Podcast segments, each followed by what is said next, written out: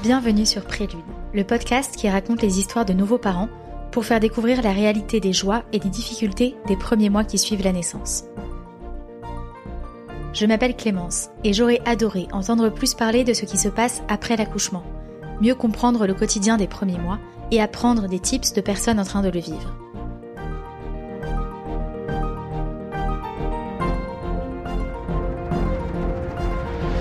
La naissance d'un enfant est un tremblement de terre, m'avait dit une amie. Ce mot m'avait marqué. Mais la grossesse et la perspective d'un premier accouchement étaient déjà tellement mystérieuses que je ne me suis pas renseignée sur ce qu'il se passe une fois que l'on revient chez soi, avec ce petit être en plus dans la famille. Je vous propose ici de rencontrer des personnes inspirantes qui vont nous raconter de manière authentique leurs premiers pas de parents, leurs surprises, leurs erreurs, leurs fous rires et tous leurs conseils. N'hésitez pas à donner votre avis grâce aux étoiles sur votre plateforme d'écoute et à le partager à tous les futurs parents autour de vous. Lorsque j'ai contacté Caroline, je trouvais très intéressant d'avoir le récit d'une mère de trois enfants avec presque 20 ans d'écart entre le premier et le dernier. J'ai découvert lors de son témoignage le récit bouleversant de sa fausse couche, de leur parcours en PMA avec son mari et de la naissance miraculeuse de leur petite fille. Je vous laisse avec la belle histoire de Caroline et de sa magnifique famille. Bonjour Caroline. Bonjour. Je suis hyper contente de t'avoir aujourd'hui parce que tu as une histoire particulièrement touchante qui m'a bouleversée. euh, Est-ce que tu peux te présenter en quelques mots? Oui, bien sûr. Je m'appelle Caroline, j'ai 44 ans, j'aurai 45 ans en février prochain et je vis à Paris depuis un peu plus de 20 ans. Je suis la maman de trois enfants, une fratrie un peu atypique parce que j'ai une grande fille qui aura 20 ans bientôt, qui est étudiante. J'ai un garçon qui a 12 ans et demi, qui est en cinquième. Donc c'est deux enfants que j'ai eu d'une première vie affective et je suis séparée de leur père depuis bientôt 8 ans et je suis mariée, je n'étais pas mariée avec leur père, donc je suis mariée avec euh, le papa de mon dernier enfant, qui est une petite fille qui est née en juin 2020. Donc ça veut dire qu'en fait, je suis entre euh, une fille qui passait partielle et l'autre qui perd sa tétine. donc il y a 19 ans d'écart entre la plus grande et la plus petite. D'accord. Voilà. Euh, et on est euh, donc une famille recomposée, sachant que notre plus grande fille euh, vit à une chambre aujourd'hui. Elle a pris son indépendance, mais elle vivait avec nous, elle, à temps plein. Mon fils est en garde partagée, et ce depuis la séparation avec son père. Et notre petite dernière, forcément, est avec est avec nous. D'accord. Voilà. Est-ce que tu peux nous raconter comment vous avez décidé d'avoir un enfant avec ton mari et comment ça s'est passé? Quand j'ai rencontré mon mari, euh, ça a été une histoire euh, très très forte, très intense, un amour euh, extrêmement euh, fort, puissant, et on a été dans un premier temps nous aussi un peu un couple en garde partagée parce que moi j'avais mes enfants une semaine sur deux, donc une semaine sur deux je vivais avec lui, mais une semaine sur deux je vivais avec mes enfants, et on était assez prudents. il a rencontré mes enfants, mais pas immédiatement, et on se voyait tous les trois, mais plus pour voilà un ciné, une expo, donc c'était pas une vie commune euh, au départ. Et lui-même était divorcé depuis, euh, enfin séparé depuis un peu plus longtemps que moi et n'avait pas eu d'enfant et il n'en voulait pas il n'en exprimait pas le désir et j'avoue que l'idée d'enfant était pas du tout euh, à l'ordre du jour quand on s'est connus. On était très occupés à vivre notre euh, notre histoire d'amour à, tous les deux au départ et puis ensuite à inclure les enfants dans cette histoire. Et on a élu domicile commun quand ma fille est née et rentrée au lycée. Donc ça faisait un peu plus de deux ans que on était euh, on était amoureux et et ça répondait aussi à une envie de mes enfants qu'on soit qu'on soit tous les tous les quatre et qu'on vraiment cette famille euh, tous les quatre. Et sachant que mes enfants euh, voyaient leur papa bien sûr euh, en garde en garde alternée. Et l'idée de l'enfant elle a fait son chemin sans qu'on se le dise vraiment de façon très explicite. On a une complicité qui est très forte et je crois que l'un et l'autre voilà, de façon un peu implicite, mais sans qu'il y ait de gêne à en parler pour autant par phrase détournée, on se disait que ce serait quand même formidable, euh, et je sentais surtout chez lui venir euh, l'envie d'une paternité qu'il n'avait jamais eue avant, et le contact de mes enfants aussi l'a peut-être rassuré, non pas lui dans sa capacité à être avec des enfants, mais me voir moi en tant que mère, euh, il s'est peut-être projeté alors qu'il ne s'était pas projeté avec ses précédentes compagnes. Et on s'est euh, on s'est marié en 2017, en septembre 2017 et donc avant, quelques mois avant, euh, moi j'étais très euh, freinée par mon âge. J'avais eu ma fille très jeune en fait, j'avais 25 ans donc ce qui était très très jeune quand on est à Paris, c'est pas du tout un âge habituel. J'avais eu mon fils 7 ans et demi après donc déjà il y avait eu beaucoup d'écart entre les deux et mon fils c'était vraiment mon désir à moi plus qu'à celui de son père. D'ailleurs on s'est séparés ensuite. Du coup moi l'idée d'un troisième enfant, tout début c'était davantage que je trouvais ça merveilleux de faire de mon mari un père, mais je mettais pas totalement de mots sur mon désir à moi en fait de maternité. Du coup, je lui ai dit de façon voilà euh, très euh, un peu à distance comme ça, bah d'accord, ok, on va essayer. Puis on a essayé, on a qu'à essayer six mois parce que tu comprends, moi je veux pas accoucher euh, après genre 41 ans. Enfin voilà, j'avais une espèce d'âge comme ça en tête. Et comme mon mari, il sait que je suis toujours à, à me faire des scénariser énormément les choses, avoir les choses de façon assez négative, etc. Je pense qu'il en rajoutait pas et il se disait que je ferais moi-même mon chemin. Donc on a essayé juste avant notre mariage.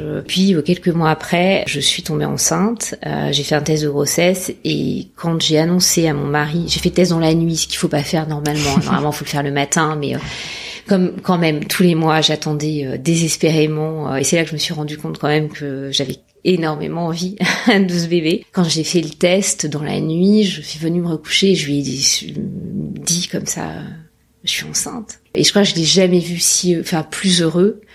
C'est un moment, même si la suite euh, a coloré euh, de façon triste tout ça, le moment de cette annonce, ça a quand même été un grand moment. Donc je suis tombée enceinte au bout de six mois J'allais avoir 41 ans, mais j'avais encore 40 ans. Je me suis inscrite à la maternité. Enfin voilà, donc tout, j'avais l'impression que toutes les toutes les rails étaient posées dans le bon sens et euh, que tout ça nous amenait à une date d'accouchement, euh, que euh, voilà, on avait la chance de notre côté, qu'on n'avait pas attendu si longtemps. Et puis malheureusement, deuxième échographie, alors que la première, on avait vu le le cœur battre.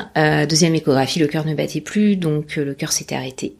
Ça, c'était au bout de combien de temps? Alors, c'était au bout de, je dirais, dix semaines à peu près, je, mm. entre les, les semaines d'aménorrhée, les semaines de grossesse, euh, mais c'était trop tardif pour que euh, on puisse faire euh, un avortement, enfin que je puisse évacuer naturellement en fait. Et en fait, mon corps n'a pas évacué naturellement, donc il a fallu faire une, une aspiration sous anesthésie générale, et ça a été notre première vraie épreuve de couple, alors pas tant qu'on se soit déchiré, ça n'a pas du tout été le cas, mais on a, été très malheureux ensemble. Et ça a été un vrai deuil en fait. Et j'avais pas de j'avais pas été confrontée moi jamais à la fausse couche. J'avais pas non, non que j'avais l'impression d'en être préservée, mais c'était pas dans mon mode de, de pensée. J'avais très peur de ne pas arriver à tomber enceinte compte tenu de mon âge, mais j'avais pas du tout peur d'être confrontée à une fausse couche. Et donc là, j'ai découvert ce que c'était et je sais que la parole se libère beaucoup, enfin notamment là cette année euh, autour de cette question-là et ça me enfin je trouve ça formidable qu'on en parle davantage parce que c'est une vraie perte, c'est un vrai deuil au-delà de du calcul mathématique de la, est-ce que c'est un fœtus, pas un fœtus? En réalité, à partir du moment où on a fait son test de grossesse et que c'est une grossesse désirée, hein, bien sûr, ça y est, c'est c'est l'enfant qu'on a conçu à deux, donc il a une existence cet enfant. Il a une date euh, d'arrivée. Euh, à Paris, on doit choisir une maternité tout de suite, euh, donc il est très réel, il est très tangible. On choisit les prénoms, euh, donc on se projetait totalement. Et puis moi, j'avais l'impression que c'était ma faillite à moi, en fait. C'était encore une fois l'histoire de mon âge qui me rappelait à l'ordre et qui euh, me laissait entendre que ça y est, j'étais périmée. Euh, il y avait vraiment cette notion de péremption en fait physique, sachant que moi j'ai toujours eu un problème avec mon âge. Je, déteste l'idée de vieillir, faut, faut que je m'y fasse, mais, mais j'aime pas ça.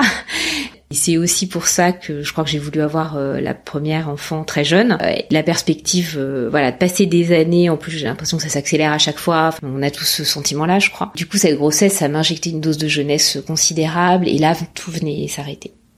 Voilà.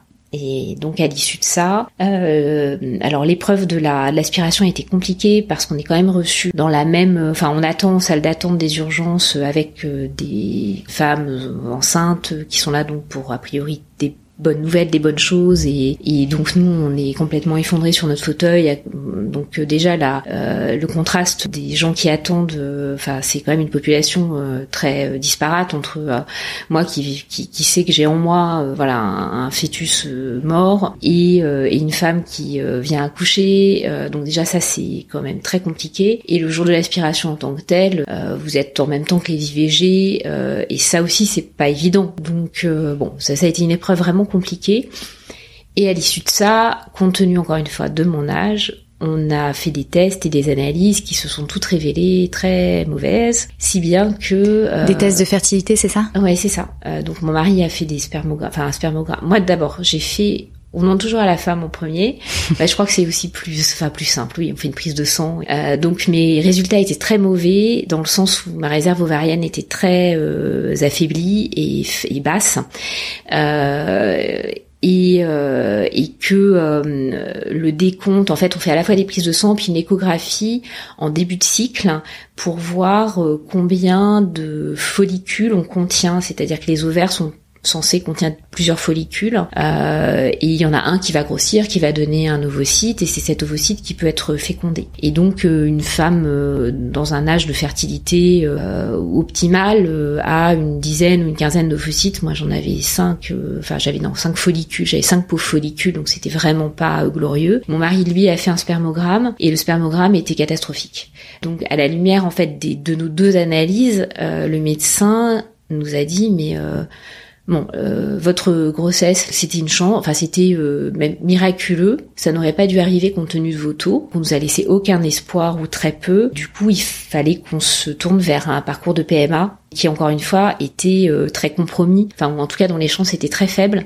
compte tenu de nos taux, qui étaient pas bons du tout, de notre âge, et puis d'une logique euh, de compétitivité des centres de PMA entre eux. Ils doivent afficher des taux, enfin des performances euh, optimales, donc ils sont classés d'ailleurs quand on voit les, c'est comme les classements des hôpitaux, c'est-à-dire que quand on voit les classements des sites de PMA, ça va être les chances, enfin c'est pas les chances, c'est les succès, donc les grossesses à terme. Et quand vous avez plus de 40 ans et que vous avez déjà des taux en berne, vous figurez pas parmi les bons candidats à la PMA. Euh, Donc ils n'ont pas beaucoup d'intérêt à ben vous sélectionner ils n'ont pas beaucoup d'intérêt, vous coûtez quand même cher parce qu'en France on a la chance que ce soit pris en charge jusqu'à 43 ans et le centre dans lequel on était a beaucoup hésité à nous accorder une chance. Et on a eu une chance euh, qui a démarré du coup au moment où on aurait dû avoir ce bébé. En fait, la, ma date prévue d'accouchement a coïncidé avec le moment où j'ai commencé à me faire des injections. Donc on est rentré vraiment dans un parcours de fécondation in vitro qui n'a pas pu déboucher parce que je n'ai pas produit les fameux euh, follicules nécessaires au prélèvement, puisqu'en fait on fait grossir donc artificiellement les follicules pour en produire plein plein plein, les prélever une fois qu'ils sont prélevés en laboratoire, les mettre en culture avec les spermatozoïdes qui eux aussi auront été, euh, compte tenu des faibles taux, auront été traités et présélectionnés. Et une fois qu'on a fait rencontrer le spermatozoïde et le follicule, l'ovocyte, euh, on espère que la culture prend et s'ils ont pris, à ce moment-là, ça se transforme en petit embryon mm. et on réinjecte un ou deux embryons à un moment optimal euh, au moment où votre endomètre il est suffisamment épais, etc. Donc pour l'homme c'est euh, ben, un prélèvement. En revanche pour la femme c'est quand même beaucoup plus invasif et euh, un peu moins agréable. C'est non pas que ce soit très agréable pour l'homme, mais enfin c'est quand même pas le même euh, parcours pour la femme parce que c'est beaucoup de prise de sang, beaucoup d'échographie. la ponction c'est pas marrant et puis surtout il y a des tas d'examens au préalable qui sont vraiment compliqués. Et, et moi j'ai pas eu la chance d'avoir des interlocuteurs très bienveillants, que ce soit dans le centre de PMA, dans d'autres cabinets quand j'ai fait des différents examens parce qu'il n'y a pas que les prises de sang, il y a aussi des examens un peu plus invasifs euh, pour évaluer si les trompes sont bouchées ou pas. Enfin, il y a tout un tas d'examens et, euh, et, à chaque fois on me renvoyait à l'âge que j'avais euh, avec des phrases qui étaient quand même soit maladroites, soit vraiment malveillantes. C'est-à-dire qu'on te parlait directement de ton âge? Ouais.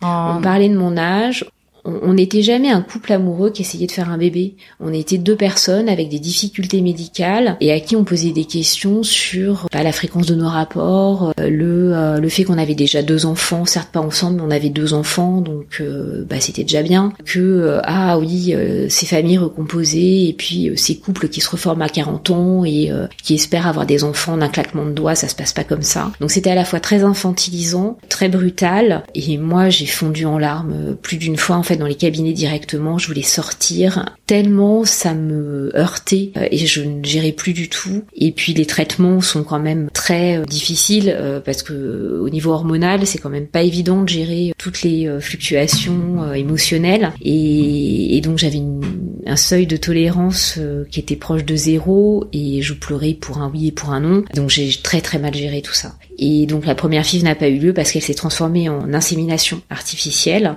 compte tenu encore une fois du fait que j'avais pas la production nécessaire. Et donc même les termes de production, on est euh, dans une approche complètement euh, déshumanisée en fait des choses. Et moi ça me rendait dingue de me dire que euh, j'étais plus en mesure, hein, que physiquement j'atteignais mes limites et que mon corps ne répondait plus. Première insémination qui n'a pas fonctionné et on en a fait quatre et aucune n'a marché.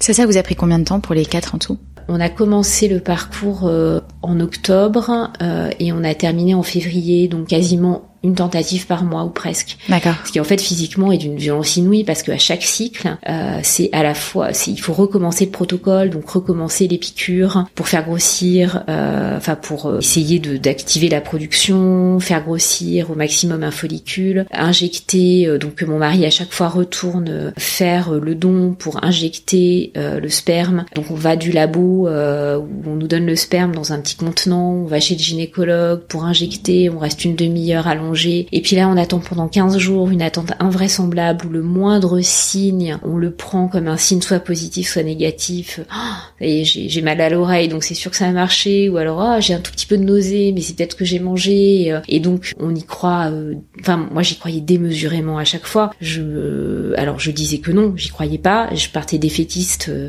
un peu à la Monty Python en me disant que quand on s'attend au pire, on n'est jamais déçu et qu'il vaut mieux euh, ne pas trop en attendre et avoir une bonne surprise. Mais la vérité, c'est qu'en fait, euh, j'en crevais d'envie et que et que j'y croyais euh, immensément à chaque fois. Et du coup, la déception, elle était d'autant plus grande à chaque fois. Et mon mari, il a été d'un stoïcisme et d'une détermination euh, sans borne et il, m'a tenu la tête hors de l'eau vraiment. Euh, et c'était pas évident non plus avec mes autres enfants parce qu'ils avaient été au courant de ma fausse couche. Euh, on leur avait annoncé la grossesse juste avant ça a été très compliqué pour mon fils, qui à l'époque avait 10 ans, qui a, qui a, arrêté de dormir, qui a fait des cauchemars. Euh, donc ça a été une période compliquée. Et c'était, voilà, pour la cellule familiale, c'est, on a, on a essayé de, de se préserver des chouettes moments tous ensemble. On est beaucoup partis en vacances. Euh, on essayait de retrouver de la douceur dans le quotidien, mais euh, il y avait quand même cette espèce d'éléphant dans la pièce qui était ce parcours-là. Et, et, on était tout tourné autour de ça quand même. Mm. Et d'un agenda biologique auquel il fallait euh, euh, se, conformer pour euh, pour tenter de tomber dans les bonnes dates. Et, Même concrètement, tu me disais que dans ton réfrigérateur, c'était plein de d'hormones à injecter. tout tout ce qui t'entourait te rappelait ce sujet-là tout le temps. Tout le temps tout le temps. Un matin sur deux, quand j'étais en période d'injection, il fallait aller faire une échographie de contrôle, puis une prise de sang. Donc euh, déjà, les, matinées, elles sont rythmées par ça. Puis bon, je travaillais, donc il faut aussi euh, que la vie de tous les jours euh, puisse continuer. Il fallait effectivement, parce que les piqûres, elles se font à une heure précise, que s'il s'avérait, parce qu'on voulait pas non plus s'arrêter de vivre, donc on continuait à avoir une vie sociale, culturelle, des sorties, etc. donc j'avais les pochettes réfrigérées pour emmener mes injections, les faire euh, pas à la maison si on n'était pas à la maison, mais pouvoir les faire quand même, calculer nos vacances par rapport à ça aussi. Euh. Et puis, euh, quand au bout de quatre tentatives, moi j'étais exsangue, je n'en pouvais plus, et surtout je n'avais plus du tout confiance enfin au-delà du fait que j'avais pas confiance en moi, dans ma capacité physique en fait, biologique à le faire, je n'avais plus confiance, pas confiance, je sais même pas si j'ai eu confiance dans le centre qui nous suivait ou dans les interlocuteurs qu'on avait. J'avais l'impression qu'il me fallait du renouveau parce que eux n'allaient pas m'aider. Donc on a fait une pause et on était d'accord tous les deux pour faire cette pause là. Et, et puis j'ai découvert un autre médecin, donc je suis allée voir un autre médecin qui est euh, un type fabuleux et qui a su exactement euh, m'écouter, euh, me répondre avec les bons mots, qui ne minimisait pas notre désir non plus, loin de là. Et, et un exemple tout bête, mais j'avais un rendez-vous avec lui, j'étais seule, et il a appelé mon mari en fait pendant le rendez-vous. Il m'a dit mais donnez-moi son numéro, je vais l'appeler. Et ça, moi, j'ai trouvé ça merveilleux en fait que je sois considérée comme euh, pas que une patiente avec un âge donné et des taux, euh, mais aussi euh, une femme avec un mari et c'était un désir à deux. Et d'ailleurs, j'aurais pas eu de mari, ça aurait été un désir seul, c'était pareil. Mais voilà, j'ai trouvé ça vraiment, mm. enfin, ça m'a ça m'a redonné confiance et en moi et, euh, et dans notre possibilité de le faire peut-être. Il m'a refait faire des examens. Les examens étaient encore plus mauvais, mais je l'ai peut-être moins mal pris. C'est-à-dire que j'avais l'impression d'avoir quelqu'un en face de moi qui savait qu'on allait y arriver. Et je lui faisais confiance. Voilà. Et puis à la suite de ça, j'ai décidé de quitter mon boulot parce qu'il fallait aussi que je fasse une rupture avec euh, toute cette dernière, ces derniers 18 mois qui avaient été si douloureux. Ça a correspondu à l'été 2019 et on s'était dit que en septembre, on étudierait vraiment les choix qui s'offraient à nous, sachant que les choix qui s'offraient à nous, compte tenu de tous les antécédents et de la réalité euh, des analyses, c'était des choix euh, de PMA plus avancés, du type don d'ovocytes à l'étranger, etc. Donc là, ça faisait deux ans que vous essayez à ce moment-là, à l'été 2019. Ouais, c'est ça. Euh, et il y avait une, une urgence de date parce que tu me disais qu'à l'étranger, en fait, il y a une, une deadline euh, à partir de laquelle euh, tu ne peux plus faire ces démarches-là Alors, on peut toujours les faire puisque c'est beaucoup plus libéralisé qu'en France. Euh, donc après, c'est la clinique qui vous accepte ou qui, vous, qui ne vous accepte pas. Mais du moins, si euh, vous avez moins de 43 ans, que vous n'avez pas épuisé toutes les tentatives qui s'offrent à vous, la sécurité sociale prend en charge une partie euh, des démarches. D'accord. Et donc c'est pas neutre parce que c'est quand même des soins qui sont très coûteux, enfin des protocoles qui sont très coûteux. Euh, et, euh, et, et, à, ce moment-là, moi j'avoue que j'ai beaucoup dans cette période de pause et ensuite quand j'ai vu ce nouveau médecin, euh, euh, j'ai beaucoup, euh, je me suis beaucoup tournée vers euh, les podcasts. J'avais besoin d'entendre des témoignages de femmes qui étaient passées soit par les mêmes euh, épreuves, soit des épreuves autres, mais en tout cas d'avoir une vision de la maternité sous différentes formes, avec voilà plein de témoignages différents et d'entendre des parcours qui sur le papier étaient des parcours perdus d'avance et puis qui finalement se sont avérés euh, euh, des réussites. Et ça m'a donné euh, une force incroyable. Je faisais, à l'époque, je me souviens, je faisais de la gym chez moi et donc j'écoutais un podcast à chaque fois que je faisais de la gym et ça m'a, euh, c'était rassérénant. Ça m'a littéralement galvanisé en mm. fait. Ça m'a fait un bien fou d'entendre des, des femmes euh, s'émouvoir de leur euh, de leur fausse couche, de savoir que j'étais pas seule à avoir vécu ça. Je le savais en théorie, mais là, de pouvoir écouter des témoignages, de pouvoir entendre des femmes qui mettaient les mêmes mots que moi sur leur douleur, d'entendre des pères aussi qui vivaient, parce que c'est pas évident non plus. Le père, il vit pas dans, enfin le mari, l'homme ne vit pas dans sa cher euh, à la fois les parcours, la difficulté d'une grossesse arrêtée. Euh, euh, c'est pas le même rapport nécessairement, c'est beaucoup plus par procuration. et donc tout ça m'a fait un bien fou en fait. Ça m'a vraiment, ça m'a vraiment sauvé, je crois. donc voilà, donc ça faisait deux ans et, et donc en septembre, après ces mois de pause, après ce nouveau médecin, le jour de notre anniversaire de mariage, le jour de nos deux ans de mariage, j'ai fait un test de grossesse positif. Naturellement cette fois-ci. Ouais. Ouais. Et, euh, et, et, donc j'étais toute seule chez moi le matin. Et là, je n'en revenais pas.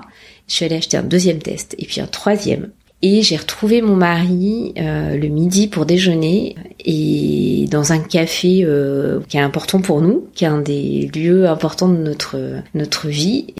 Et, et puis c'était notre anniversaire de mariage quoi. Et donc j'avais un cadeau et et je lui dis bah écoute j'ai un cadeau mais j'ai aussi enfin j'ai deux cadeaux en fait. J'ai un petit cadeau. Le petit cadeau c'était le test de grossesse parce que c'est petit. Et puis j'en ai un plus gros. Et donc j'ai posé le test de grossesse sur la table. Et euh, voilà. Et c'est un, c'est un moment de film.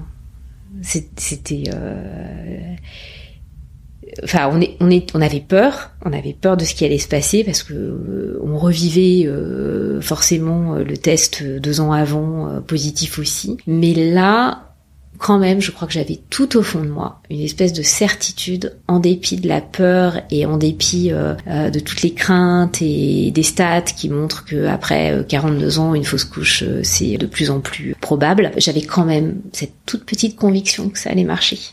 30 septembre, 30 septembre 2019. La grande nouvelle. Ouais, exactement, exactement. C'est incroyable que ça soit arrivé. Est-ce que les médecins ont pu expliquer? Parce que ça paraît incroyable après autant de démarches que ça arrive naturellement comme ça. Non, je crois que de la même manière que la toute première grossesse, compte tenu de nos taux, elle était euh, normalement improbable. Eh bien, en fait, euh, je crois que de temps en temps, euh, les probabilités, même infimes, si ça existe, c'est comme les, le loto, quoi. Enfin, si ça existe, c'est qu'à un moment donné, oui, il y a juste une conjonction favorable qui, effectivement, sur le papier, est, est improbable, mais qui peut arriver. Comment est-ce que tu as vécu ces trois premiers mois, sachant que tu avais fait une fausse couche au bout de deux mois et demi, deux ans avant? Déjà, j'ai eu des nausées très vite et ça m'a rassurée. J'en avais eu un peu, mais euh, je crois que les nausées que j'avais ressenties euh, la grossesse euh, deux ans avant étaient presque des nausées d'auto-persuasion. C'était un peu étrange, puisque j'ai eu des nausées même après l'arrêt de la grossesse. Puisque quand on a su à l'échographie que le cœur s'était arrêté de battre, le cœur ne s'était pas arrêté la veille, il s'était arrêté sans doute euh, une semaine ou dix jours avant. Et pourtant deux heures avant, j'avais encore des nausées. Alors certes, il y a des taux qui ne baissent pas immédiatement en fait euh, dans, dans, le corps, mais ceci étant, je pense que voilà, je, et à partir du moment où j'ai su que c'était fini, les nausées sont arrêtées. Donc il y avait aussi une capacité de l'esprit à prendre le pas sur le corps. Alors que là, j'avais les vraies nausées de film, les vraies nausées de film on est au resto, puis d'un coup je mets la main devant la bouche et hop, je dois partir aux toilettes et tout. Je trouvais ça super théâtral et j'adorais en fait parce que je me disais ça y est, c'est enfin j'avais eu des nausées pour les deux premiers, euh, moins moins costaud là, c'était quand même assez costaud, j'en ai eu toute ma grossesse, mais déjà ça c'était un signe vraiment tangible. Et puis euh, on a eu la chance à la fois par le gynécologue qui nous suivait donc qui était celui que j'avais vu euh, le nouveau et tout le personnel autour, l'échographiste conseillé par ce gynécologue, on a été merveilleusement bien accompagnés. Et donc du coup, oui, j'avais peur, mais j'avais quand même la certitude d'être entourée de gens qui se disaient que c'était bon. Et je leur faisais confiance. Hmm. Donc, je me disais que c'était bon. Mon mari était euh, lui euh, dans une angoisse perpétuelle, il le masquait assez bien et c'est pas il est pas d'un naturel alors, il est pas d'un naturel anxieux, c'est idiot de dire ça mais euh, il est beaucoup plus volontaire et beaucoup plus optimiste que moi. Il masquait ça avec beaucoup de panache mais il était quand même très inquiet. Mais au fur et à mesure, je crois que j'avais une, espèce de j'avais des caps en tête donc je me disais bah voilà, passer 12 semaines, la première échographie morphologique là. En plus, on a su que c'était une petite fille moi, j'en avais rêvé que c'était une petite fille. Et comme ça venait répondre euh, à mon rêve, bah c'est sûr que ça allait marcher en fait. Mm. Voilà, j'étais vraiment dans la espèce de pensée magique de, euh, tu sais, comme quand t'es enfant et que tu te dis, euh, ah mais là si c'est une voiture rouge qui passe, c'est sûr que j'ai une bonne note. Bah c'était un peu ça en fait. Mm. C'est c'est sûr que euh, c'est une fille, mais donc c'est sûr, c'est sûr. Et ça te rassurait? Ouais. Quand est-ce que vous avez annoncé cette grossesse à tes deux enfants? Alors on l'a annoncé après la fameuse échographie des 12 semaines où on a eu une image. D'accord. Et euh, et on voulait, enfin c'était surtout pour mon fils. En fait, je voulais pas l'inquiéter. La fausse couche, il l'avait vécu à sa manière et de façon pas évidente. Qu'on leur a annoncé assez euh, naturellement et mais euh, à travers un vrai moment, un peu euh, un peu euh, quand même, on a un peu événementialisé le truc quoi. Et, et ils étaient super heureux ils étaient super heureux. Et je crois que ils étaient aussi soulagés. Hmm.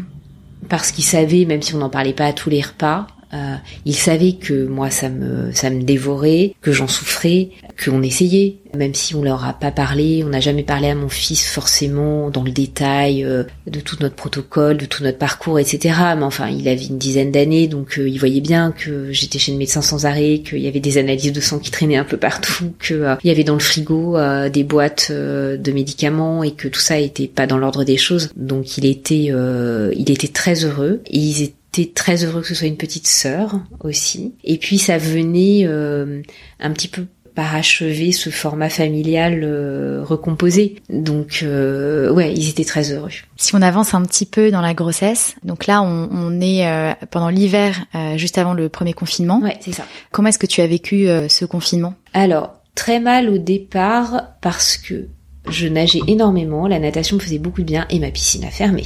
Donc ça, la fermeture des piscines, donc j'étais complètement, euh, euh, j'étais complètement auto-centrée. Je trouvais ça totalement normal que les piscines ferment. Donc je n'ai jamais eu, étonnamment, je n'ai pas eu de crainte pour ma santé à ce moment-là. Euh, C'est-à-dire que j'avais des craintes éventuellement pour ma maman parce qu'elle était euh, plus âgée et puis euh, vulnérable. Euh, j'avais des craintes, euh, enfin voilà, mais je n'avais pas de crainte pour moi. et mon gynécologue qui me suivait, comme je n'avais pas de grossesse pathologique malgré mon âge, j'ai eu aucun problème. J'avais pas de diabète de gestationnel, j'ai pas eu de problème, enfin j'ai eu aucun problème, si bien que l'hôpital j'étais inscrite à Port-Royal, ils m'ont autorisé à être suivie par mon gynécologue de ville euh, jusqu'au septième mois. Euh, et donc je l'ai vu trois jours avant le confinement. Euh, il y avait une, une femme dans la salle d'attente qui toussait et même là je me suis pas dit ah tiens il faut que je fasse attention. donc je faisais attention comme tout le monde faisait attention. On était masqués, on se lavait beaucoup les mains, etc. Mais j'avais pas d'inquiétude à proprement parler et mon gynécologue était extrêmement euh, il dit écoutez de ce qu'on sait mais en fait on savait pas grand chose donc de ce mm. qu'on sait il n'y a pas de danger pas plus que ça bon rétrospectivement je crois qu'il y avait quand même des vrais dangers euh, mm. et je sais qu'il y a eu beaucoup de fausses couches etc de femmes qui ont attrapé euh, le Covid mais heureusement finalement que j'avais pas tout ça à l'esprit mm. donc moi médicalement je l'ai vécu plutôt sereinement après j'avais quand même l'impression d'être un peu entravée euh, comme tout le monde et encore plus parce que j'aurais voulu profiter de cette grossesse pleinement, que comme j'étais en forme, oui j'avais envie d'aller nager, oui j'avais envie d'aller voir mes copines, oui j'avais envie euh, de sortir et que je pouvais pas, mais ça n'a pas pesé sur la grossesse en tant que telle, si ce n'est que le dernier rendez-vous de la dernière échographie, mon mari était pas avec moi. Ah et on avait fait tous nos rendez-vous ensemble, donc ça c'était difficile. Et j'avais aussi la crainte que euh, ce confinement dure, dure, dure, dure et que je sois seule à l'accouchement. Et alors ça, ça me paniquait totalement. J'avais pas envie d'être seule. Et surtout, mon mari était tellement présent, il était tellement à mes côtés et c'était tellement différent par rapport à mes autres grossesses. On vivait ça tellement à deux. Je le voyais s'émerveiller tous les instants. Euh, il s'émerveillait devant moi, devant mon ventre. Enfin, je trouvais ça, je trouvais ça formidable en fait de le voir à ce point attendri et, euh, et intéressé et, euh, et, participant à tout ça que euh, j'aurais vécu comme une injustice énorme le fait qu'il puisse ne pas être autorisé à assister mmh. à l'accouchement. Et aussi, on avait fait une préparation. J'avais pris une sage-femme autonome. Oui. Pour faire de l'autonomie. Et c'était génial. J'avais adoré parce que même s'il y avait parfois un côté un peu ésotérique et un peu lunaire dans le truc, euh, et que mon mari est quand même quelqu'un de très rationnel, donc parfois il y avait des choses un peu euh, un peu décontenançante comme ça, mais on arrivait vraiment à, par les, les, mouvements sur le ventre, ses mains sur le ventre, il arrivait vraiment à faire venir euh, le bébé se blottir. Enfin, c'était des moments euh, de communication génial. Est-ce que tu peux dire en quelques mots ce que c'est pour ceux qui connaissent pas l'aptonomie Alors, c'est une une approche qui permet, avec euh, le toucher, donc sur le ventre de la maman, qui permet au père ou à l'autre parent de venir communiquer avec euh, le bébé, puisque par essence, il ne ressent pas euh, les coups du bébé ou les mouvements dans le ventre. En posant ses mains à certains endroits et d'une certaine manière, on envoie des signaux et le bébé les reconnaît et vient se blottir, vient se bercer, on arrive euh, voilà à échanger comme ça. Et forcé de constater que ça marchait vraiment, c'était étonnant et ça m'a permis aussi, il y a aussi pour la mère des, tout un apprentissage pour tenter de se connecter à son bébé et de le rassurer éventuellement si on est dans des périodes de, stress. Et moi, j'ai perdu mon père en fait pendant ma grossesse, donc ça a été une période très compliquée et, euh, et je, je, craignais que mon bébé soit inondé euh, d'ondes négatives, de tristesse, de deuil. Et elle m'avait appris, euh, encore une fois par la position des mains, à euh, venir euh, avoir des moments comme ça avec mon, de communion avec mon bébé pour venir la rassurer. Euh, alors ça réclame un peu de lâcher prise et puis ça réclame d'y croire un peu. Mais moi ça m'a beaucoup beaucoup apporté et puis cette sage-femme était d'une douceur extrême et on avait un moment de couple avec elle qui était centré autour de ce bébé et c'était c'était des moments très doux. Et du coup forcément le confinement a entraîné l'arrêt des séances. Mm. Donc ça ça j'ai eu le sentiment que c'était un petit peu avorté aussi. Mm. et les derniers rendez-vous de suivi à Port-Royal, bah, j'étais seule. Donc mon mari venait avec moi quand même, il m'accompagnait, mais il était euh, à la porte de l'hôpital et euh, euh, les derniers monitoring de contrôle, bah, je filmais avec mon téléphone, j'ai envoyé les films, mais il n'était pas là. Mm. C'était un peu angoissant parce que je, on n'avait pas de perspective de sortie immédiate mm. et, et j'étais persuadée que ce bébé arriverait avant parce que encore une fois l'âge que j'ai et les stats qui montrent que plus on est âgé, plus les bébés viennent, enfin plus les grossesses ont des risques d'être euh, précoce, à les accouchements précoces, et en fait pas du tout. Euh, Est-ce que tu peux nous raconter euh, l'accouchement? Ah, l'accouchement, c'était, euh, c'est un des plus beaux moments de ma vie. Jamais je pensais dire ça un jour. J'ai eu des accouchements euh, très longs. Euh, ma fille a été déclenchée, elle est sortie avec des forceps, des ventouses. Ça a été très long. Hum, une péridurale de cheval, j'ai rien senti, donc vraiment compliqué. Mon fils, ça a été un peu plus rapide, mais des suites très difficiles, épuisantes. Là, l'accouchement a, a, été vraiment génial. alors, je, ça faisait trois semaines que j'avais qu'une envie, c'était qu'elle arrive donc je faisais euh, toutes les, euh, j'ai bu euh, des tisanes de, je sais plus de framboisier. Enfin, mm. j'ai tout essayé. Je marchais des kilomètres et tout. Il y avait rien, mais pas l'ombre une contraction. Genre j'avais le hockey, je pensais que c'était une contraction. J'ai non, Caroline, c'est pas du tout une contraction. mon col était très haut. J'avais eu un examen me disant que c'était pas du tout pour maintenant, et j'avais qu'une crainte, c'était qu'elle soit déclenchée. Et, et donc je suis allée voir. En fait, j'ai fait deux choses. Je suis allée voir une, une acupunctrice que j'avais vue pendant mon parcours de PMA et qui m'avait beaucoup aidé. Alors je ne sais pas si euh, il y a eu un effet physiologique, mais il y a eu un effet euh, euh, psychologique en tout cas indéniable. donc elle m'a fait beaucoup de bien et c'était une personnalité très particulière, mais très. Enfin voilà, cette séance m'avait fait énormément de bien et ensuite je suis retournée voir puisqu'on était déconfinés la fameuse sage-femme autonome. Et là, elle a été génial parce qu'elle m'a dit, moi j'arrivais avec mes euh, mes faits très médicaux de le col est haut, donc c'est pas pour maintenant, le ventre n'est pas bas. Elle elle me dit non mais en fait euh, Caroline, le col est haut jusqu'à ce qu'il soit bas. Donc voilà, il faut que vous visualisiez les choses. Votre bébé, elle est positionnée comme ça. Elle sortira quand elle sera prête. Il faut que vous visualisiez la sortie. Enfin, elle m'a beaucoup aidé à me projeter. Et euh, bah, six heures après, euh, j'ai perdu le fameux bouchon muqueux. Euh, mais j'avais jamais perdu pour mes deux premiers, donc euh, bon, euh, je me suis dit ok, c'est un signe, sans doute, ça va sans doute être dans pas très longtemps, donc j'étais très contente parce que c'était hmm. quand même un signe tangible, tangible, concret de son arrivée prochaine. Et donc j'ai vu ma sage-femme un samedi, j'ai commencé à perdre le bouchon muqueux un début le samedi soir, puis complètement le dimanche matin, et j'ai eu des pertes toute la journée. Et là, totalement inconsciente, alors que c'est quand même mon troisième accouchement. En fait, j'ai commencé à perdre du liquide, mais je n'en ai même pas tenu compte. Moi, j'ai continué à marcher. Donc, avec mon mari, on est allé faire euh, un tour au Luxembourg. On habite à côté. On montait des marches. Enfin, une espèce de... J'étais complètement, mais naïve au possible. Et le soir, à 19h, le dimanche, je suis allée prendre le métro, toute seule, complètement lunaire, pour aller apporter euh, un livre à mon fils que mon fils avait oublié. Donc, mon fils était chez son père. Et euh, je suis rentrée à pied euh, de, Saint, de la gare Saint-Lazare jusqu'à chez moi. Donc c'était n'importe quoi. Mon mari était complètement dingue. C'est n'importe quoi. Enfin, tu te rends compte si... J'ai dit, mais non, tout va bien. Et j'ai eu l'impression de passer un pacte avec mon bébé. Je lui ai dit, tu vois là, euh, il est 19h, on est dimanche, il faisait un temps euh, fabuleux euh, de début d'été à Paris. donc on était le 14 juin. il y avait une lumière merveilleuse. et donc j'ai traversé tout Paris. Je suis passée devant le je, voilà Palais Royal, devant le Louvre et tout. Il y avait cette lumière magnifique. Et je vais fait ce pacte avec elle. Je lui ai dit là, il faut que tu me laisses trois quarts d'heure. Pendant trois quarts d'heure, en fait, il ne se passe rien. Tu attends. Je rentre à la maison et après tu peux venir quand tu veux. Et pas une contraction, rien. Et arriver à 100 mètres de chez moi, une contraction. Et là, je me suis dit, c'est génial, elle a tout compris. et donc, je suis rentrée. J'avais dit à mon mari de me faire des pâtes parce que sans doute que j'aurais besoin d'énergie. Euh, donc, on a mangé nos pâtes. Là, on a regardé une série. Et là, j'avais des contractions, mais je disais trop rien. Et, euh, et j'avais des petites pertes. Mais c'était pas euh, la perte des os hmm. euh, qui inondent le parquet. Hein, mais et donc, bah, j'étais très, voilà, très disciplinée sur mon canapé en train de regarder ma série et tout. Et puis, à un moment donné, vers 23 h je dis à moi, je dis, tu sais, je crois qu'on va y aller là quand même. Je dis mais attends, attends, je vais prendre une douche d'abord, je vais me laver les cheveux, euh, je vais me sécher les cheveux. Donc à minuit, je me séchais les cheveux. Et je lui ai dit euh, bon, on, va y aller, mais par contre, je suis pas sûre de pouvoir y aller à pied.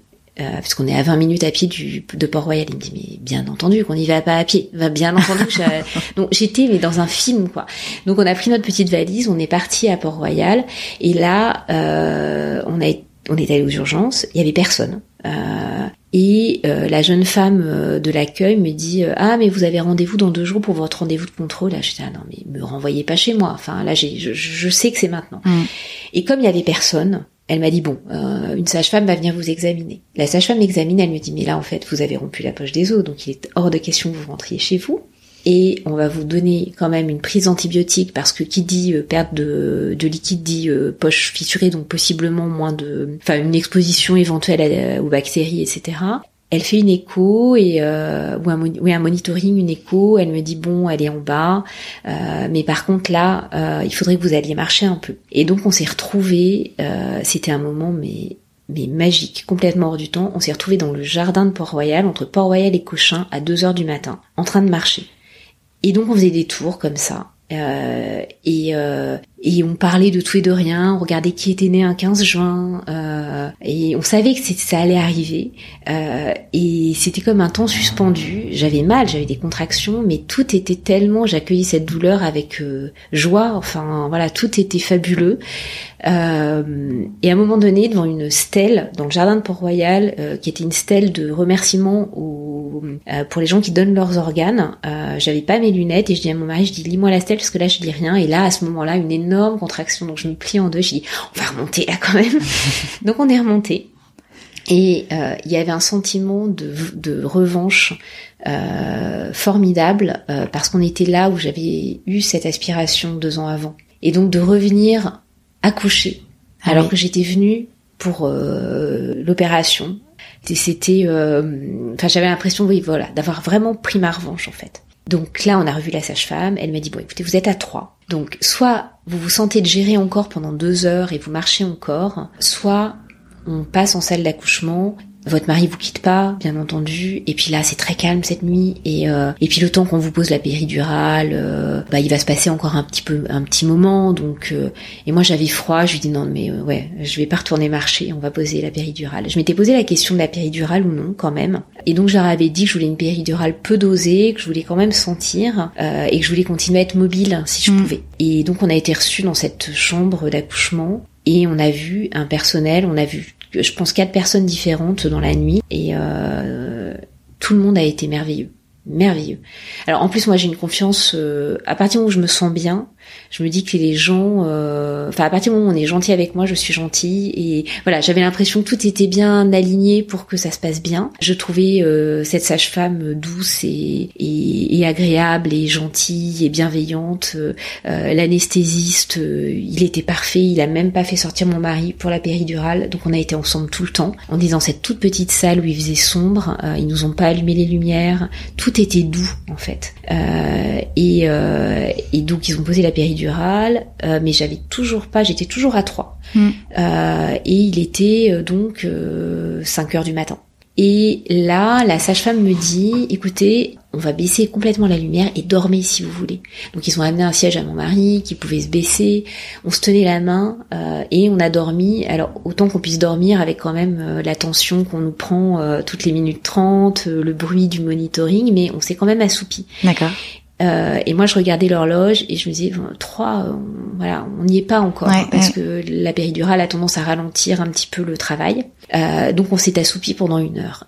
Et au bout d'une heure, la sage-femme rentre, elle me dit je peux vous examiner et ça aussi à chaque fois qu'ils m'ont examiné, ils m'ont demandé s'ils pouvaient. Voilà, il y avait rien de tout tout était euh, ils tenaient absolument compte de moi, euh, c'était très respectueux, il y avait rien d'impudique, tout était euh, très doux et, et en parfaite euh, on parlait comme à quelqu'un d'intelligent et de doué de raison quoi. Hmm. voilà. Et ça c'était c'était quand même euh, très différent de mes expériences précédentes. Et là elle me dit mais en fait vous êtes à neuf là. Incroyable. En une heure? En une heure. Ah. voilà. Et donc là il était 7 heures du matin. Mon mari me dit euh, bon mais alors attends à, neuf là du coup c'est quoi? C'est dans deux trois heures? Je dis ah mais non mais c'est maintenant. Tu vas voir c'est maintenant et lui, il était tout blanc et je lui dis mais il faudrait que tu manges quelque chose là quand même parce que euh, et on avait amené euh, un ga... on avait amené un paquet de gâteaux euh, et je pense qu'il avait peur de manger devant moi, que ça me donne faim ou je sais pas quoi. Donc je l'entendais dans mon dos en train d'essayer d'ouvrir ce paquet de gâteaux qu'il n'a jamais réussi à ouvrir. Et là, il y a eu le moment de, du changement d'équipe et je pense que l'équipe précédente aurait voulu voir ce bébé. Donc là, ils m'ont fait pousser. Mais enfin, ils m'ont fait pousser. Ils m'ont mis les, ils m'ont demandé comment je voulais, si j'étais bien. Donc j'ai dit bah je voudrais me redresser un peu. Enfin ils ont vraiment totalement respecté euh, mes demandes et euh, là elle m'a dit bon non mais en fait euh, c'est bon dans 10 minutes mais il y a le changement d'équipe. Et donc la nouvelle équipe est arrivée. Il y a deux jeunes femmes qui sont arrivées, une infirmière et une sage-femme, aussi formidables que l'équipe précédente. Et là, elle m'a dit bon bah on va pousser. Et donc moi j'ai dit mais vous savez, euh, j'ai pas eu le cours, euh, enfin j'ai fait de l'autonomie mais j'ai pas pu en faire longtemps et moi je sais plus pousser et ça fait longtemps que j'ai pas accouché. Elle m'a dit non mais ça va aller, vous allez voir. Et j'ai poussé une fois, et c'est tout. Ah oui. Ouais. J'ai poussé une fois, et elle est sortie. Et je me souviens de, euh, j'étais très lucide parce que la péridurale était assez faiblement dosée. J'avais dormi 50 minutes, mais j'avais l'impression d'avoir fait une nuit, donc j'étais, j'étais complètement euh, en, en, éveil. Enfin, j'étais pas du tout. Euh, oui, j'étais très lucide et et en même temps, je, je, je pleurais. J'étais J'étais tellement émue et j'avais l'impression que tout était à l'avenant de cette nuit euh, hors du commun. Et je l'ai vue là, cette toute petite fille avec ses im, elle avait des yeux immenses ouverts et, ils l'ont posé sur euh, moi.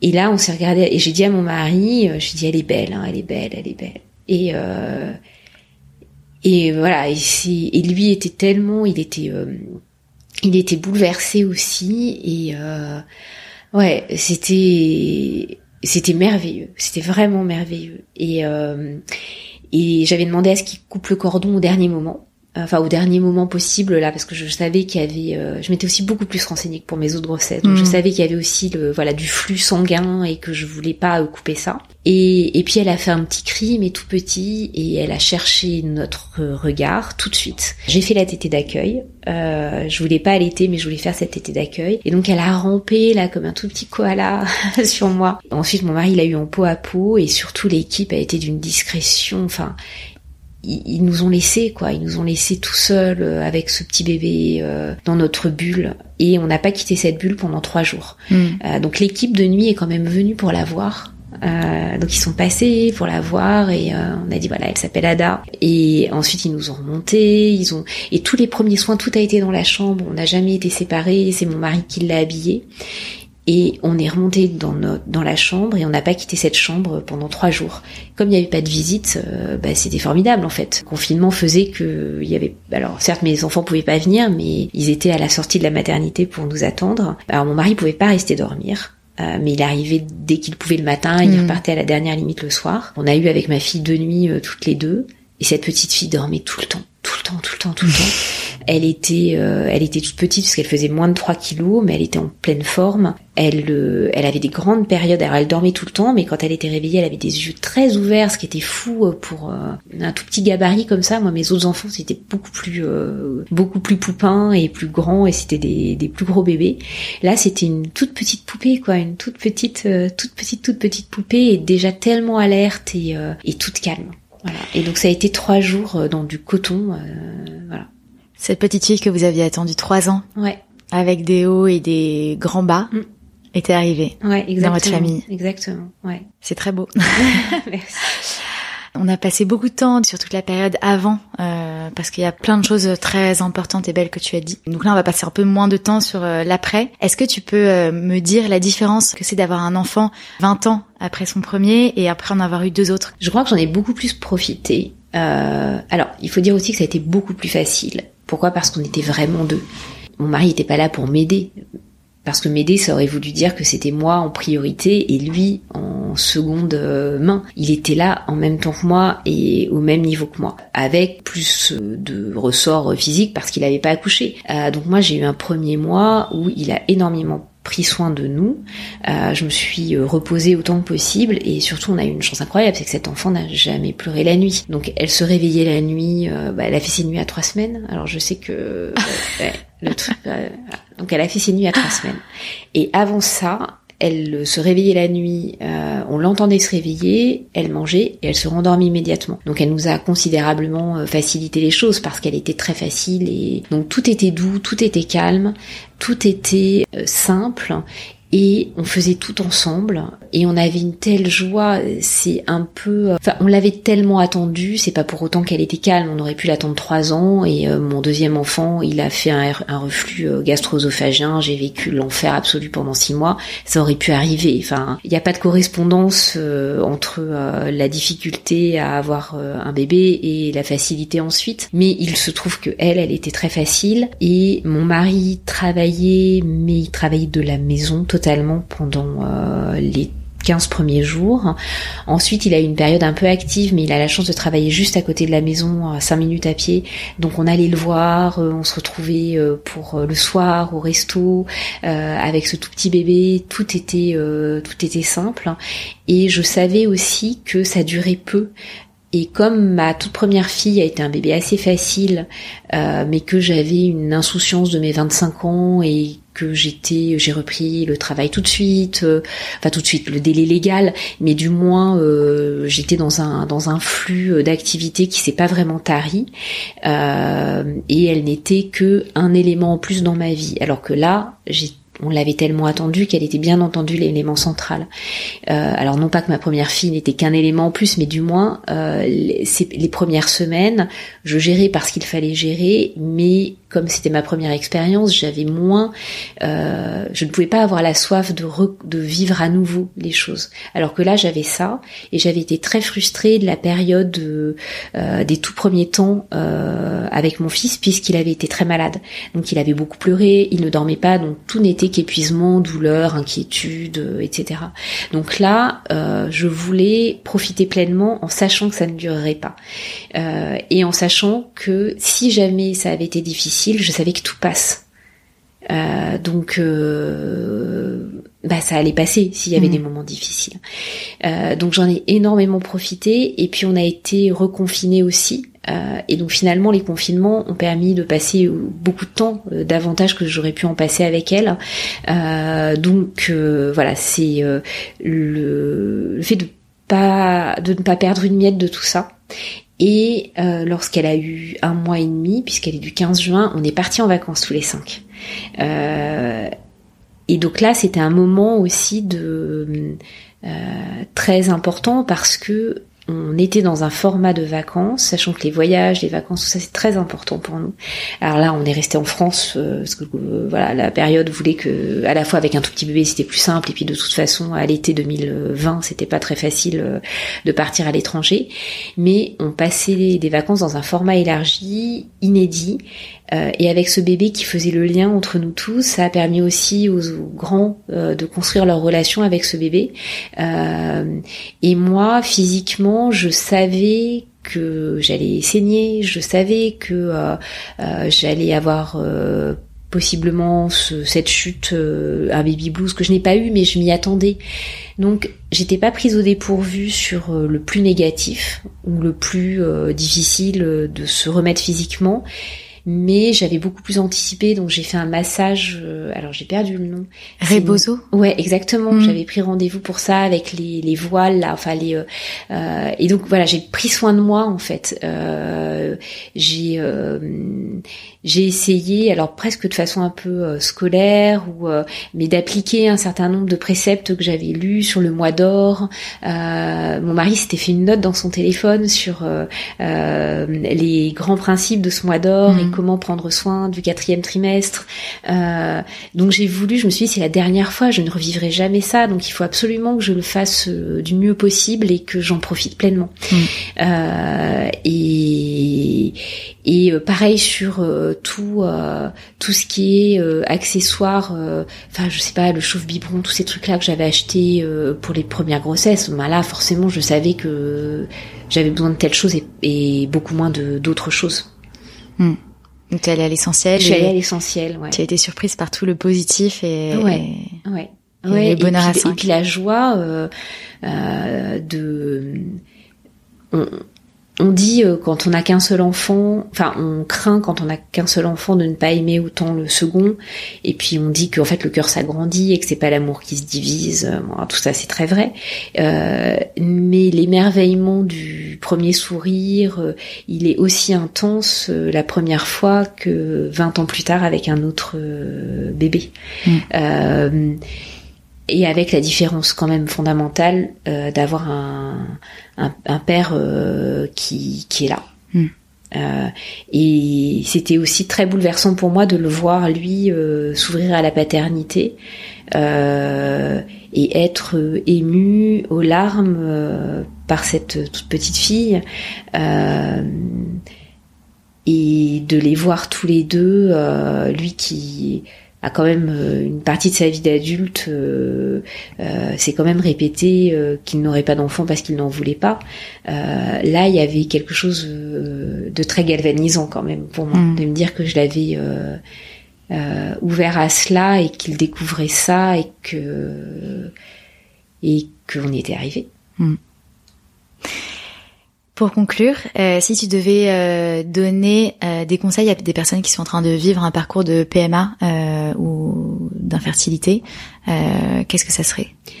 Alors, de ne pas rester avec un personnel médical ou des interlocuteurs médicaux qui ne vous conviennent pas. C'est-à-dire que quelqu'un qui a beau être recommandé, qui a beau officier dans les meilleurs centres, qui a beau euh, vous sembler euh, très solide en termes de compétences, si dans la relation euh, il y a quelque chose qui bloque, il faut passer à autre chose. parce que je pense que le psychique joue quand même une part très importante on ne peut pas s'y résumer. Il y a des réalités médicales et biologiques, mais ça joue quand même une part importante. Et si on se sent pas soutenu, euh, si on sent qu'on a euh, face à soi euh, des interlocuteurs insensibles, voire brutaux, il faut pas s'obstiner en fait. Il y a plein de médecins des médecins euh, hommes, femmes à, Paris, en province, il y en a plein. Il y en a de plus en plus des centres. Alors je pense qu'à Paris c'est plus simple parce qu'il y en a davantage et que les délais peuvent être longs. Euh, voilà. Et je pense aussi qu'il faut, euh, il faut pas perdre de temps, non pas dans le fait. Enfin, je veux dire, si on n'a pas, enfin euh, comment dire ça euh, Par exemple, moi je sais que a priori, vu les taux que j'avais à 40 ans, euh, je déjà sans doute en chute de fertilité dès l'âge de 30 ou 32 ans, parce que ça décroît certes plus brutalement que chez les hommes, mais ça décroît quand même de façon euh, assez euh, anticipée. Euh, et la réserve ovarienne, on est avec une réserve ovarienne. Ma fille, mon bébé de 16 mois, il a la, elle a la réserve ovarienne complète. Elle ne produira plus, elle ne la, elle pourra pas s'amplifier cette réserve ovarienne, contrairement à l'homme dont les spermatozoïdes se renouvellent. et donc, je pense que si à 30 ans euh, peut-être que, enfin d'ailleurs, je voulais sans doute pas euh, de troisième enfant euh, après mon, mon deuxième, donc j'ignorais sans doute pas pensé, mais là, si j'avais autour de moi une amie ou euh, euh, qui me dit, bah, soit je suis seule et j'ai envie d'avoir un enfant, euh, ou alors j'en ai pas envie tout de suite, mais peut-être que j'en aurai envie plus tard, en fait, je lui dirais, mais fais juste une prise de sang sur ta réserve ovarienne, juste pour voir, parce qu'en fait, l'autoconservation, maintenant, elle est possible.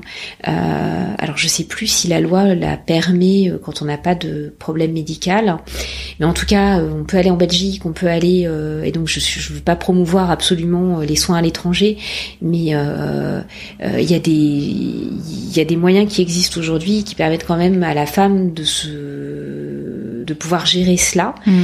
Euh, et on sait jamais de quoi demain est fait. Enfin, moi, il est évident que après mon deuxième enfant, euh, on m'aurait dit que j'en avais plus jamais, mais ça m'allait très bien. Et limite, je le demandais. Et puis, euh, sauf que j'ai rencontré euh, cet homme-là et que pour rien au monde aujourd'hui, je serais passée à côté de ça, ni de lui, ni de ce bébé.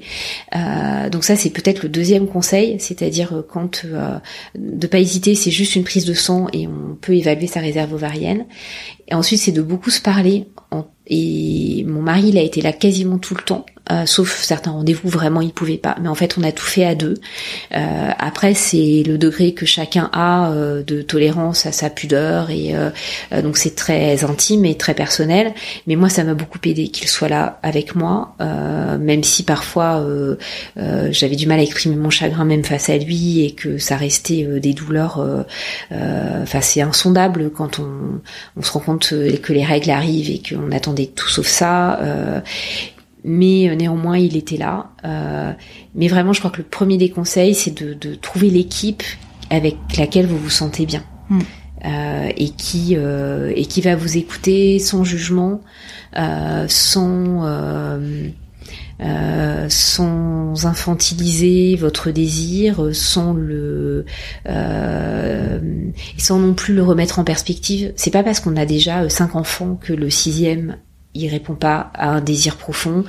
C'est pas parce qu'on n'en a pas que on est plus ou moins légitime. c'est pas parce que on a 40 ans que le désir il est moins fort ou plus fort que quand on en a 30. voilà, c'est de respecter en fait les choix de chacun. Mm. sans jugement. Sans jugement, mm. ouais sans jugement. Et puis de se faire du bien, d'essayer dans la mesure du possible, je sais pas, d'aller se faire masser, de voir un acupuncteur si on y croit un peu, euh, ou si on a une, voilà, sur des méthodes alternatives, si on a une, une tendance naturelle à, euh, à, à, faire confiance à ces approches-là, euh, de, euh, euh, de continuer à avoir des projets, de, de, de se faire euh, des week-ends. il faut continuer à vivre. Alors même si on va pas se leurrer, il y a quand même ce voile permanent et ça ne peut pas euh, être mis. Euh, le côté lâcher prise, etc. C'est quand même des injonctions qui sont des vœux pieux parce qu'on ne pense qu'à ça en réalité.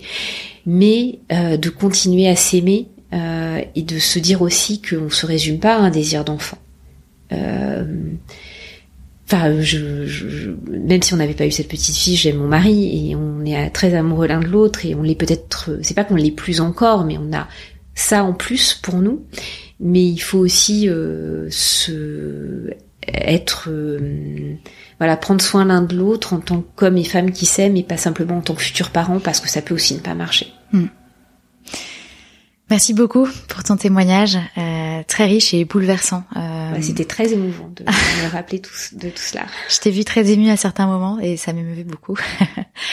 euh, je vais le réécouter en montant l'épisode et j'ai hâte de le réécouter parce que vraiment euh, c'est une très belle histoire, très forte, et j'espère vraiment que ça pourra aider les personnes qui sont en train de vivre ça, euh, ou qui ont des personnes dans leur entourage qui sont en train de le vivre. Et c'est difficile de mettre des mots sur ce que la personne ressent, et je pense que ça aidera beaucoup euh, à, réagir dans l'entourage. j'en serais, j'en serais ravie.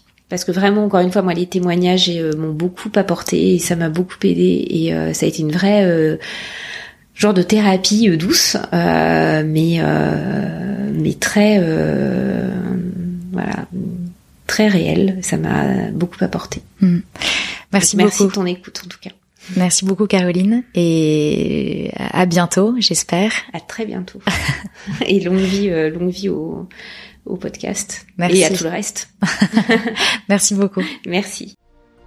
J'espère que ce témoignage vous a autant touché que moi et que les mots justes que Caroline pose sur son histoire pourront accompagner ceux d'entre vous qui vivent des moments difficiles suite à une fausse couche ou à un parcours de PMA. Un grand merci à Caroline d'avoir accepté de partager cela avec nous. Rendez-vous dans 15 jours pour un nouvel épisode du podcast Prélude. À bientôt.